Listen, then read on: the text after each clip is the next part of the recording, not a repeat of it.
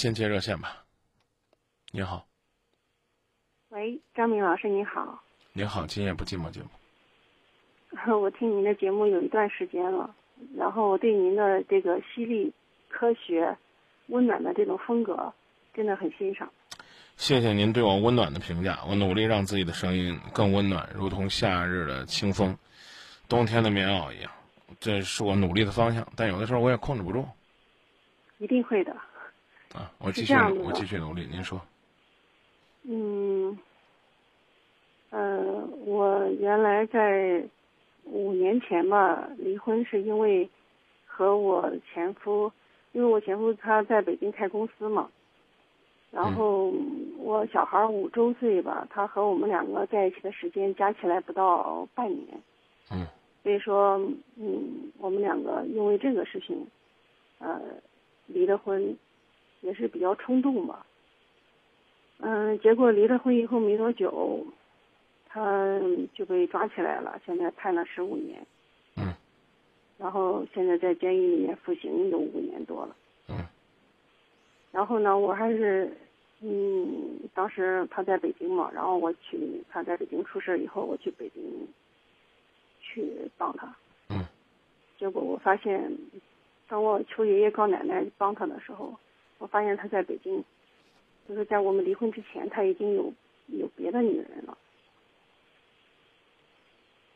所以说我就放手了，不想管他。可是后来我这个人吧，做不到见死不救，嗯，所以说这个他入狱这五年多来吧。呃，我们我我想去看他，也想带孩子去看，因为我已经跟他离婚了嘛。别人说去看他的话，必须是要是亲属才可以去看，而我现在已经不是他的亲属。但是我想去看，但是我又怕对孩子有不好的影响。他也是他在来信的里面也是这样说的，他也不想让我带孩子去看，他也怕给孩子造成不好的。印象。嗯。然后他入狱以后写的第一封信是这样说的：，说是我们俩的感情其实并没有问，他说他还愿意给我第二次领结婚证。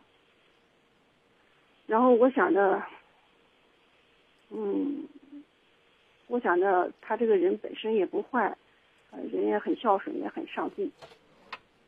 所以说，我们是大学同学嘛。嗯，我是大一，我上大一，他上大四的时候，我们两个认识，然后一起奋斗，走到今天也不容易，所以说我也不想放弃他，因为我也知道，如果他出来的话，一个温暖的家对于他来说也是很重要的，所以说我总是写信鼓励他什么的，然后我自己呢，嗯，以前是自己打工，然后现在呢。就自己代理个产品，做一些小生意吧。嗯，嗯，所以说，我但是他现在的感觉就是说，给我写的又给我写的信，说是，嗯，他说他的这种选择，嗯，女儿女儿长大以后也会理解他。嗯，他他不愿意再和我一起生活。不好意思啊，我。有必要呢？问一些小的细节。嗯。嗯。您说他在外边有外遇？对，是的。嗯，你们离婚是在他出事之前还是出事之后？出事之前。为什么离啊？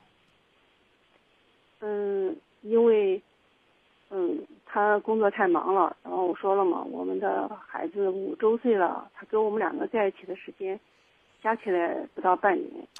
不好意思，是这样的啊，我有必要这个追问一下，也希望您不要介意。啊，我的意我的意思其实是问，你们是不是发现了你们之间，或者说发现了他可能呢存在的经济问题，而用这样的方式选择离婚？作为一种，作为一种对你们的家庭的一种保护，有这样的因素。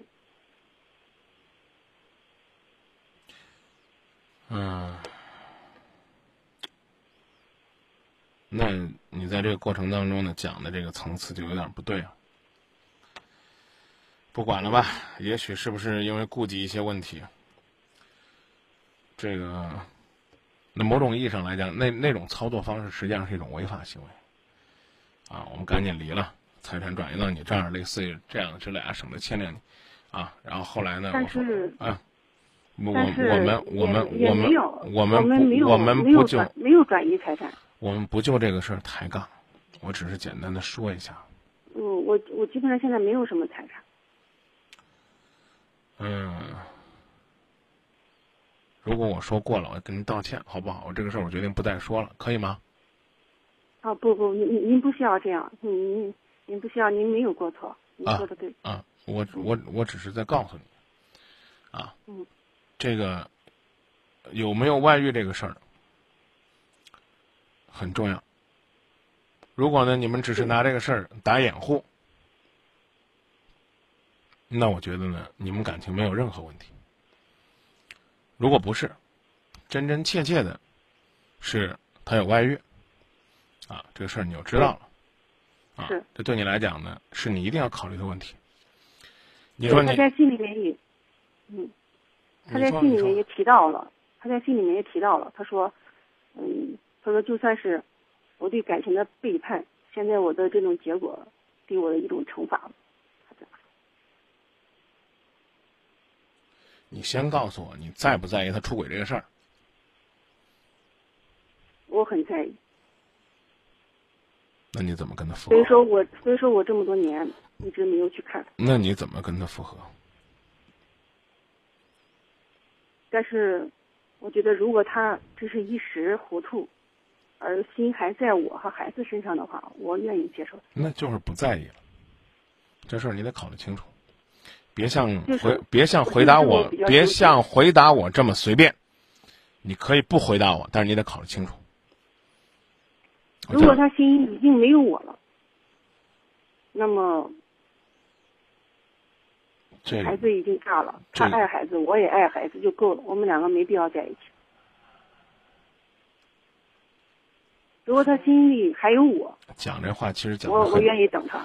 其实讲这话讲的很虚伪的，是个人是我很真诚，真的很虚伪。我说虚伪在哪儿？就是一个女人，尤其是一个女人啊，男人也有这样的，尤其是一个女人，只要她真心实意的放不下一个人。那个男人是什么样的都不重要，我是说这个意思，虚伪。听你这句话前面那半句跟没说一样。他心里边还有没有别人？对你来讲不重，对你来讲不重要，重要的是你心里边还有他。所以我刚才说那句话虚伪。嗯。把他还在不在意你放为一个前提，因为你根本就不知道，他今天在意你，明天在不在意你，你还不知道。对你们离婚根本就不是那个情人的事儿，你们一种一种是因为你觉得呢，好像作为一个女人没有享受到男人给你的关爱，刚才我说了，这有一半是借口，另外一半呢是你们意识到可能要出事儿，可能会有法律的制裁，在一起可能会彼此牵连，所以提前就做了一些策略，甚至是。哎呀，不评价了吧，就就这意思，啊，因此呢，你先考虑好，就是外遇这个事儿，你在意不在意？如果你不在意，你该去看他，你就去看他，你可以不带孩子，你可以不带孩子。但我现在已经不是他的家属，不是家属的话，是不可以探视的。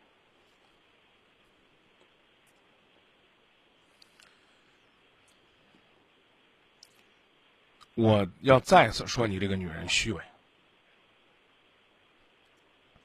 不好意思，因为政策方面我不是很清楚，真的，政策方面我不是很清楚。我想问你，我想问你，既然呢，这个你想看他，你就一定能找到去看他的办法。我不知道收音机，也想到我也我也知道收音机前呢肯定有比较专业的朋友，比如说，比如说这个人没有什么亲人了，那探视的时候是不是可以？你可以去看，朋友能不能看？我我我我我我问过其他我我不知道，你不用回答我。我为什么说你虚伪就是这？你明明有路子，你也想去，你其实就是在那犹豫。我不知道你在犹豫什么，给自己找了无尽的借口，各种各样的借口。我在犹豫犹豫是他的外遇，我是不是能够接受？这是我问的，这是我这是我问的问题，你从头到尾根本就没提这个问题，所以我刚讲了虚伪。虚伪并不是评价你这个人，而是说你在这个过程当中的矛盾、矛盾心态，你所有的话拿出来都是在掩饰。也是我内心的矛盾。对你骨子里边就是放不下他。你想去看他，根本跟孩子都没有关系。你把孩子放那就能去看他，这话是你自己说的。呀，我去看他，他爸我带孩子，你你方法多了。你不不方便以孩子的监护人的身份去，你可以请他妈妈去啊，请他爸爸去啊。你作为老人的陪同者，哪怕你不到现场，让老人家帮你去捎去一份问候，这也算是一种心意啊。你既然希望他能够在里边好好的改造啊，早点回归社会，你的关怀对他来讲一定是一种积极的帮助啊。我觉得你哪怕去给监狱的这个怎么讲呢？管教或者说叫狱警或者说管理者写封信讲一讲你们现在的情感情况，我都觉得有可能法外容情的。嗯嗯，这个方法我倒你是不用你不用跟我讲这个细节，这些细节所有东西你都没有想，你只是在这动脑筋，啊，东一榔头西一锤的在这儿胡思乱想。我把我的观点重新再总结一下。你想见他，你就去见他，办法你自己想。你去见他，可以不跟他提任何复合的事儿，念及旧情也可以来看看他，给他一些鼓励，让他早日回归社会。管他将来娶谁呢？他能够早日恢复自由，他就对是一个自由的父亲，孩子就可以自由的见他，他就可以和孩子说：“爸爸犯过错误，但现在改了，爸爸还是个堂堂正正的父亲。”这怎么了？我一直没有放弃他，就是因为有这种想法。你看你又成这了，但是我但是我很自私，我希望他出来以后不要找别的女人，就找我，因为我为他付出太多了。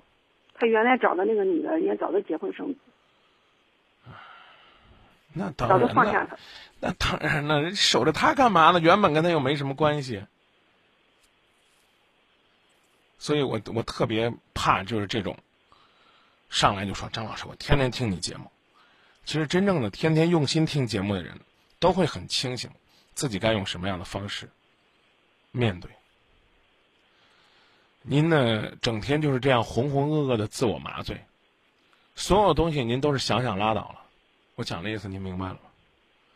一个男人在这种状态下，他想一想自己前途未卜，将来什么时候出来不一定，出来之后能不能回归社会不一定，社会能不能接纳他不一定，所以他对于感情的心灰意冷很正常。他怕孩子来看他，怕孩子知道呢，他是这样的一种状态，但孩子就不知道了吗？这根本就是骗人的借口。我是说你，作为他的心态，我觉得很正常。所以，我最后告诉你一句话，知道吧？您说，你心虚，没底气，你怕这个男人不要你，你怕你去看他，你没面子，你怕最后你努力的陪伴他，等他真正的出狱了，他也不愿意接纳你。可是，可是你把他的心态放平了，弄稳了，搁好了，你女儿就多了一个正常的早日回归社会的父亲，这与你无损啊，姐。人不可太自私，尤其当你去放不下的时候。这样的话，其实是我给很多男同胞讲的。你去种庄稼的时候，你有没有拿着锄头倒着这块地，先问大地啊，大地啊，我要播种了，你告诉我你能给我多少收获？所以说，现在他那些合作伙伴也好，公司的人也好，包括他的家人也好，没有人管他，还是我在管他，而且我自己挣钱也挺辛苦。他以后出来还是要花钱的，也是我在出。我听了这话，心怎么这么寒呢？可是我我出了这些钱以后，他现在心里没有我，将来我他出来以后，我想要一个完整的家，他不能给我，那我何必呢？我突然想说一句话：女人很可怜，女人很可怕。你告诉我，你要你现在管他要花多少钱？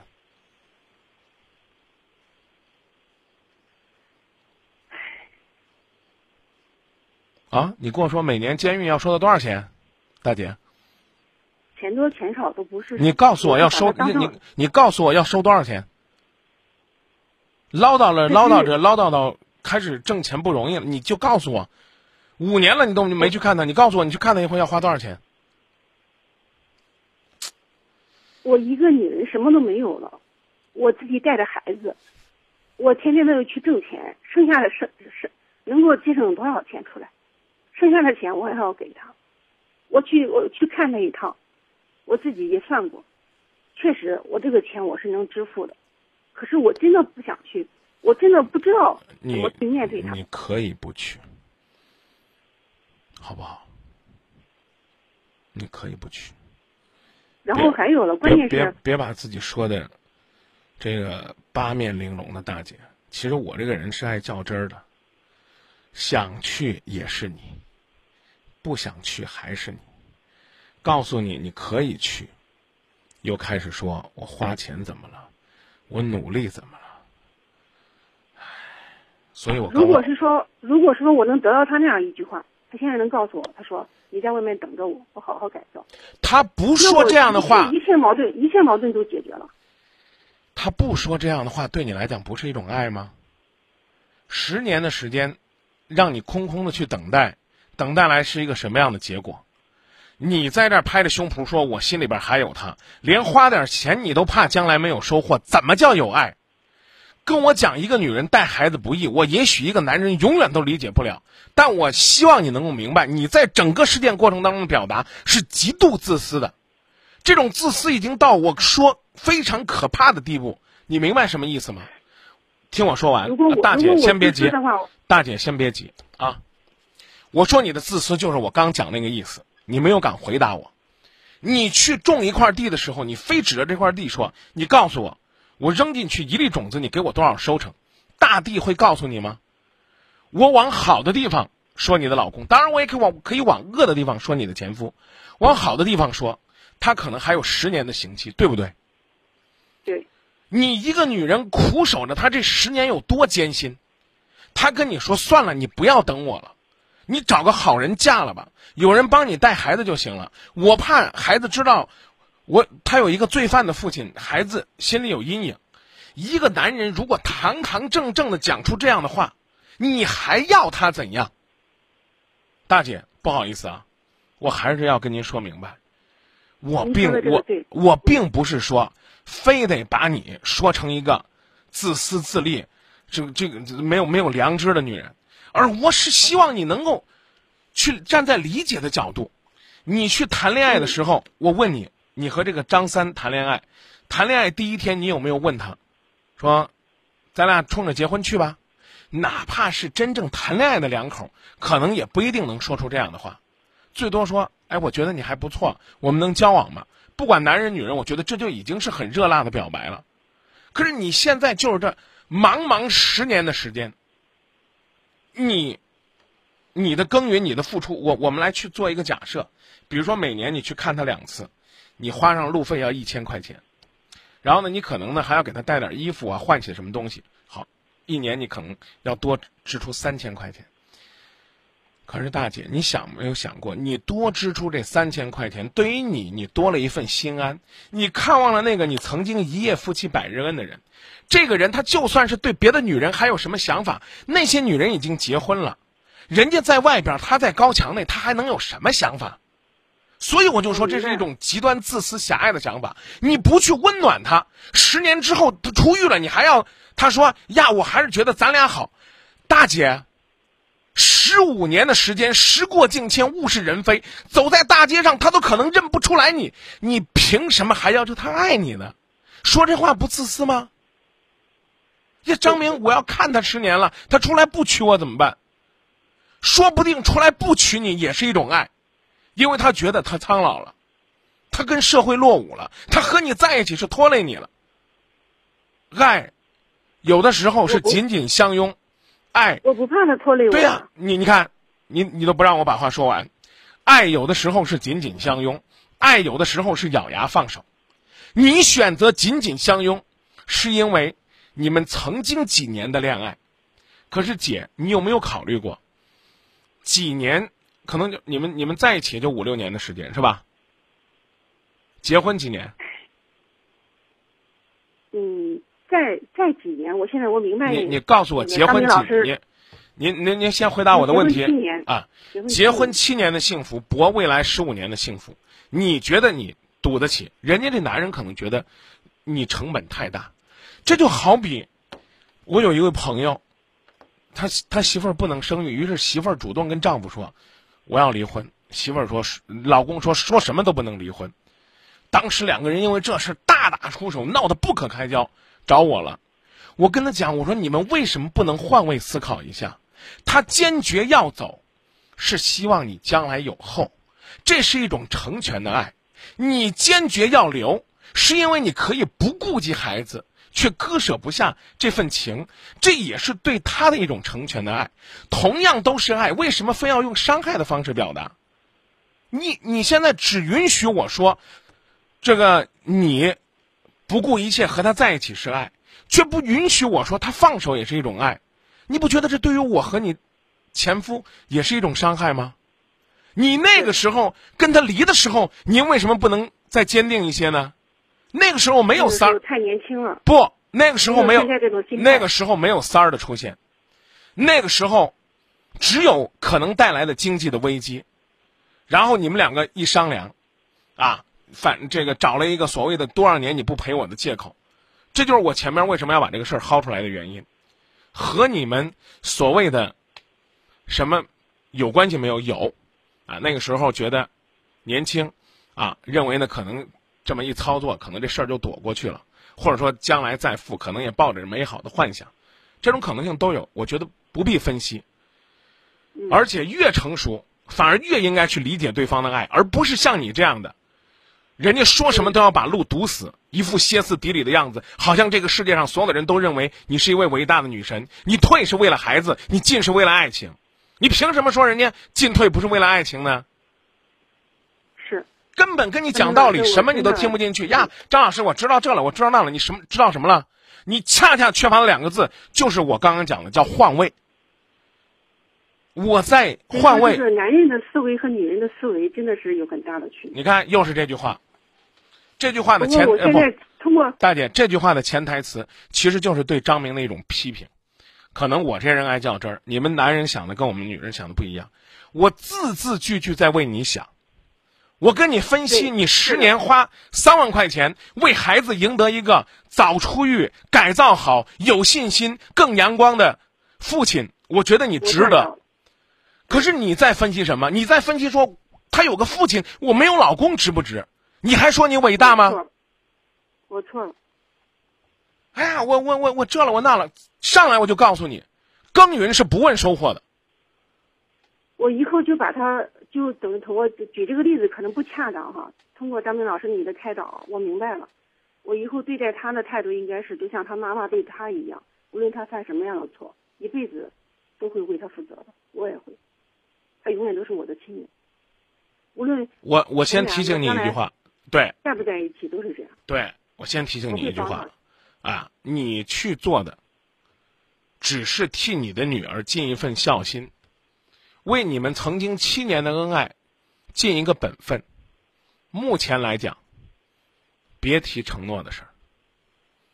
如果他跟你说，真的，大姐，你别嫌我说话难听。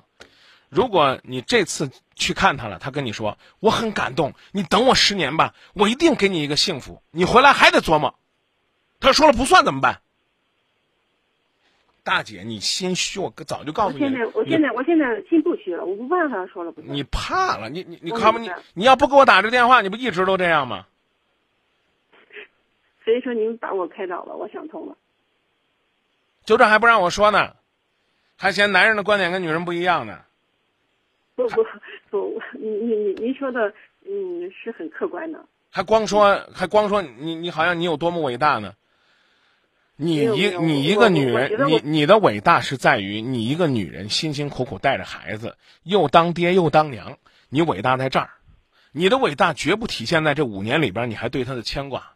你们互相通信，也是一种表达。你跟他说我还放不下你，他说把我忘了吧，我不配。这这不都是爱吗？你等着我啊，你等着我啊。我就刚我刚问你了，他他一直跟你说你等着我，真的五年过去了，可能你心里边泛起的波纹一定是来问说张明，还有十年我能信他吗？再过十年我什么都没有了，我就靠他了。真的，你不要觉得我说话难听啊，姐。如果这五年来他一直是跟你说，你等着我吧，啊，我会怎么样的，你也毛。是我你刚才讲的真的是句句句句都是客很客观很实在的，我确实没有站在他立场上，可能我我想的没有你讲的那么透彻。我不是透彻，我只是站在局外，我看的是你们两个人，你只看自己，你在看的是我我去做了，我做了一，我有没有二？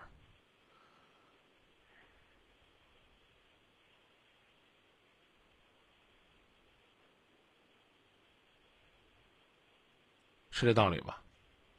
是这个道理。啊，那就这，好吧。谢谢你。别忘了，别忘了我前面的，别忘了我前面的提醒。你要自己先看一看，那个所谓的当年那个情感的伤害，你是否放下？这第一。第二，如果你放下，就觉得我我首先我不恨他了，啊，就像你说的，他也他也承担了他该承担的后果了。他不是自己也说了嘛？这这是我。应得的啊，然后呢，你首先呢就是，这是一个孩子的父亲。哎呀，说的难听点他要在里边自暴自弃，那不孩子想见父亲更难吗？他要在里边积极向上，他不就早点回归社会吗？嗯，我我就是怕他自暴自弃，所以我一直鼓励他。所以说我跟他讲，我说，哎呀，对呀，你你要是你要是想的多点了，你说你去看看呢，你怕亏？你天天给他花心思写信。贴那邮票，寄那信，花出来的心思，那些等待，那亏不亏呢？有些时候啊，但行好事，莫问前程。对，是的，是的。就跟我们随手去帮人一样，你比如说，我看到个乞讨的人了，啊，我给他买了个馒头，或者我真就塞给他两块钱，啊，我我就这事儿到处招摇，真没意思。我我跟着这这这乞丐，看看他到底是不是，也没意思。图的是什么？图的是自己心平气和，知道吧？是人要学会放下这些东西。嗯，那就这么说吧。好的，谢谢啊，谢谢张明老师。不客气，不客气。好，谢谢你。方便问一下孩子多大了吗？嗯，刚过完十周岁。哦。嗯嗯。然后我也给劝他了，我说，呃，他现在我跟他讲了，我说你看。你要是想不开的话，你在哪儿都是地狱。我说你想开了，去哪儿都是天堂。你这你劝谁的话？我劝我前夫的话。嗯嗯，不用这么劝。我说，我说我劝他，我说我说你要是既然有这个机会有这个时间的话，你就在里面考试吧，考考个什么，再再考一个学位出来。他前天给我回信说，他刚考完试，说是等结果呢。嗯。积累回归社会的资本。锻炼的回归社会的本领。至于至于老师还什么？还有还有一个重要的事情，我想跟你说。没有，我特别害怕到最后才说重要的事儿。是这样的，因为我对他还有个担心，就是说，他是因为他之前就是特别的，嗯，属于那种好大喜功，特别特别呃事业心比较强的一个男人。因为他是农村的，而我家是城市的，所以他他他不一样。然后还有呢，就是说，我就怕他出来以后，他还要折腾。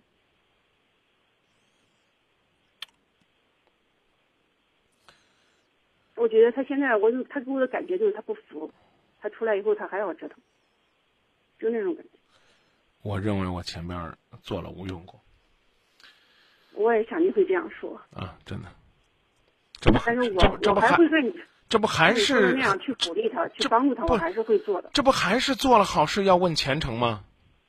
我帮他会是一个什么样的效果？你首先要帮他是回归社会。至于他出来还拼不拼，他出来要不要你，跟你没关系。你都说他要不要你没关系了，你管人家还拼不拼呢？那种那点自私的小算盘又开始不楞楞不楞楞了。所以我刚我怕我我怕我怕他出来以后，再再第二次再进去，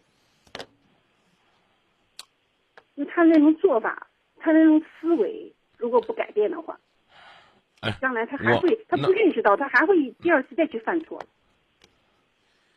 我能给你扣个帽子吗？你这你这是污蔑他现在所受的教育和改造是吧？是这意思吧？十五年的时间，他出来折腾什么？那那你想啊，他出来以后要找工作吧，要要生活干啥了？他肯定还是跟你有跟跟你有一毛钱的关系吗？他不如果不复婚，跟你有一毛钱的关系吗？没有。自己就自恋的认为人家已经又回到你的怀抱了，你得管他的生活，可怕的很。我我对我真的觉得我我今天白干了。对你来讲没有任何改变。今天晚上咱俩就是抬杠吵一架，就这结果。但是我可以保证，我可以保证今天的节目一定可以教育很多内心深处清醒的人。这就是今夜不寂寞的特色。我常常在节目里边说。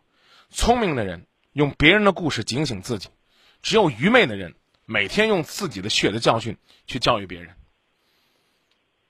嗯，我相信你可能是带好孩子的一个好母亲，你老公这儿不客气的说，我我认为没啥希望。就这，你愿看的看的，不愿看的拉倒。典型的一个成本主义者。嗯，好，谢谢你。再见。我我知道了，好，谢谢，谢谢。